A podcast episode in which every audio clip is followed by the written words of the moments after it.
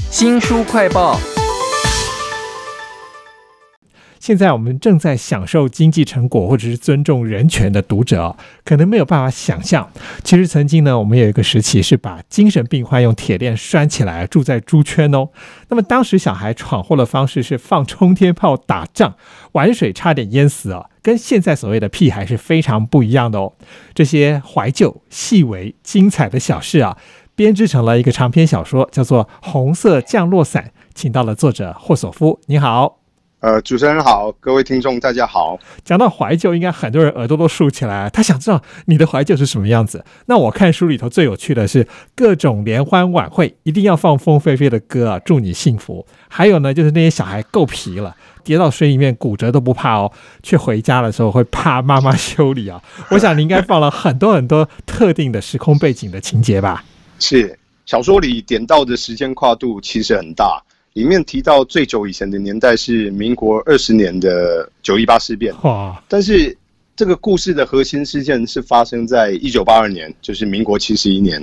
所以小说里面提及的一些事件，多半也就在那前后几年。除了我们刚说到的元宵节举火把、放冲天炮、警察抓小偷、跳格子等这些小朋友的游戏日常，其实也有一些大人社会的生活日常。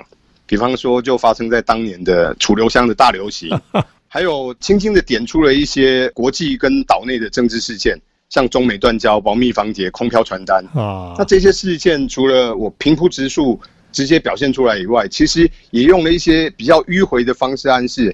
比方说，我在里面只提到李师科的名字。比较大一些的朋友当然知道这是谁，是，但是年轻一点的朋友可能就需要 Google 一下，他才会发现说啊，原来这个人是是怎样怎样的人物。其实霍索夫不只是讲这些事件而已，他把这些事情全部编在一个很长篇的小说里头，编织的非常的细腻哦。所以我也要恭喜您初次发表小说就可以入围台北文学奖年金决选哈。那你里面还有一个很大的架构，有悬疑的部分，然后有三个小孩子一趟旅程，读者就会随着这些。主角一起成长嘛？那大概这本书里的这个大架构来看，大概有哪一些格局呢？在投台北文学奖的时候，整个故事就短短的两万多字。当我下定决心要把这个故事扩充成一部结构完整的小说的时候，因为工作的关系，我没有办法刻意的空出一大段时间来构思，所以说我常常会利用一些零碎的时间去收集一些我想要放进去的材料，而且尝试着各种安排、各种架构的可能性。最终，我决定用两个第一人称叙述的方式来架构整个小说。像在第一个部分的主述者博汉，也是这个核心故事的旁观者。这个其实也是我希望传达的。这部小说不是一个单纯只有怀旧色彩的成长小说，我更希望年轻一代的朋友们能够透过这个小说，更多一些的去了解那个时空的各种人事物，然后去了解那个时代的人们跟台湾社会是怎么样走过来的。是。那第二层呢？我看到的是一个老大，他讲到他小时候的事情啊，里面有三个小孩子，然后一只狗，还有红色降落伞之旅。OK，在小说里面的这个老大就是阿福，他是一个核心故事里面的叙述者。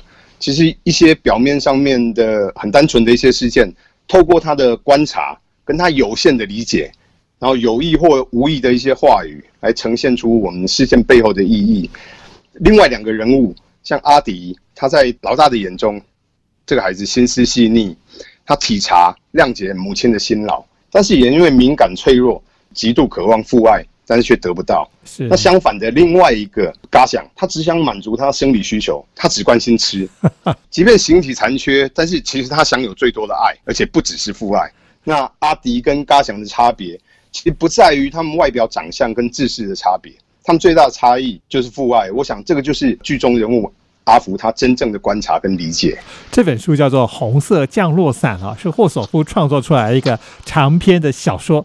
在书里面，其实还有一个很重要的重点，是你讲到了台中的逢甲大学跟夜市，但是跟我认知的完全不一样。我现在只知道说那个夜市非常红了，但你讲到了里面有什么大鱼池、大肚山、张廖家庙哈，这跟你们的这个小说当时的背景有什么样的结合呢？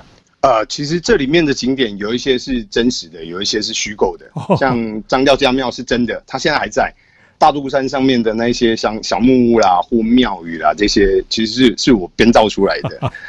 我之所以这么写，是因为我认为跟成长相随的另外一个概念其实是变化。好像故事里面的冯甲跟今天的冯甲其实有很大的变化。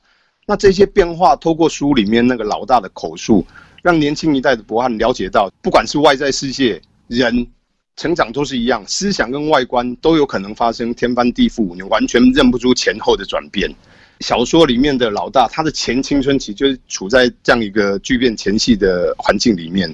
所以说，童年的老大在大鱼池、大草场、冯甲碉堡这些家里附近，今天冯甲这附近的时候，他感到很安逸跟舒适。可是离开了这个舒适区，到了家庙、教堂、小木屋这些陌生环境之后，老大才真正被迫有意识的去思考一些祖先、宗教、死亡这些课题。是，我想人之所以成长变化，其实本来也就是常常被迫的。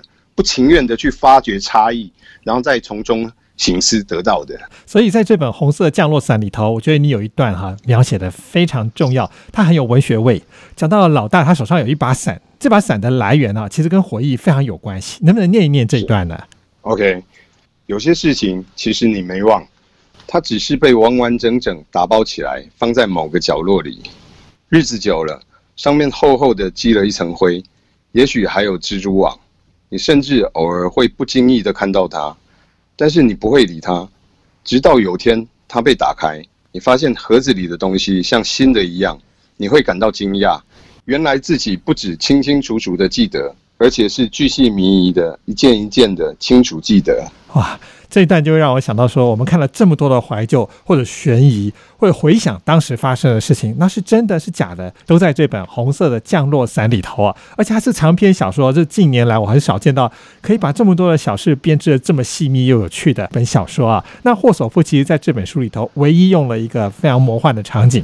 就是讲红色降落伞，当时有飞碟的宣传，然后有飞机飞的时候会有一些真的伞兵跳下来，那这个阿迪看到了一个红色降落伞，是怎么回事呢？是大人的世界里面总是有一些不跟孩子们说的秘密，当小孩子开始成长、迈入青春期的时候，总是会似懂非懂，就算亲耳听到的事情，也没有办法从大人口中证实，所以说这些事情。也许在梦里面反而更具有真实性。阿迪看到的红色降落伞是真实的存在，还是他虚构骗人的？又或者这个红色降落伞是虚幻的？但是阿迪真的看到了。嗯，我想这个可以留给读者们自己去判断。因为除了这个红色降落伞以外，小说还有另外一把红色的雨伞。那伞在中文里面本来就有离散的意味。是，我想读者们也可以从这个角度去发想、去思考。其实这个红色降落伞还有另外一层意义，是因为阿迪他的父亲以前据说是个伞兵嘛，然后发生了什么事情呢？后来为什么不见了呢？能不能提供点暗示吧？呃，其实阿迪说这个故事的时候，也许是真的，也许是他爸爸骗他的。哦。但是看到演习伞兵是真实的，只是当时那个时间，也许阿迪已经知道他要离开了，阿福要离开这里，对他来说，他心里面的冲击跟纠结。读者可能就是要去判断说，这个是阿迪他在骗人的，他想要跟阿福最后来一趟告别之旅，或者他真的是因为思念他爸爸，所以他看到了红色的降落伞，然后才真的想要邀请阿福跟他一起去找那个红色的降落伞。这就是这本《红色降落伞》一个很重要的来源哦。阿迪跟阿福长大了之后，到底有没有见面呢？认不认得出来呢？也是一个核心啊。那霍索夫其实在写这本书的时候，我觉得你也写到了一些像白色恐怖类似的事情，可是你的角度跟我们不太一样。你好像看到了比较是外省老兵他们怎么样展现他们的父爱。是这部小说最核心的元素跟推动故事前进的最主要动力，本来就是父亲这个男性角色。那就像我在写作缘起中提到的，父亲的年纪是我心病的最大根由。我想，大部分的人在青春期以前，多半都是贴着母亲生活，依附在妈妈身上，向外张望、观察、成长的。那对于父亲，总是有一些距离跟隔阂。那特别是眷村里的这些父亲们，除了跟妈妈年纪上面的差距，以及他们相对比较严肃的军人身份。再加上或许是被认定的异乡人的这种状态，其实很容易让我们产生一种心理上跟时空上的距离。这个距离恰恰能够让我们更冷静、更清楚地去观察他们，进而理解他们、同情他们。父亲也正是让我动笔的最大原因。在书里面，其实这个父亲要儿子背族谱哈，然后那个儿子又很皮呀，那趁着那个父亲不在的时候，到处玩玩到最后，他想到啊，完了要背那个族谱的时候，你可以感觉到他那个父亲那个严厉又很亲切的角色啊。霍索夫在这本《红色降落伞》里头，用小说的笔法编织出了一大堆不知道是真的还是假的，但很动人的小事情，都值得大家去看一看哦。非常谢谢霍索夫写了这本《红色降落伞》，谢谢您，谢谢。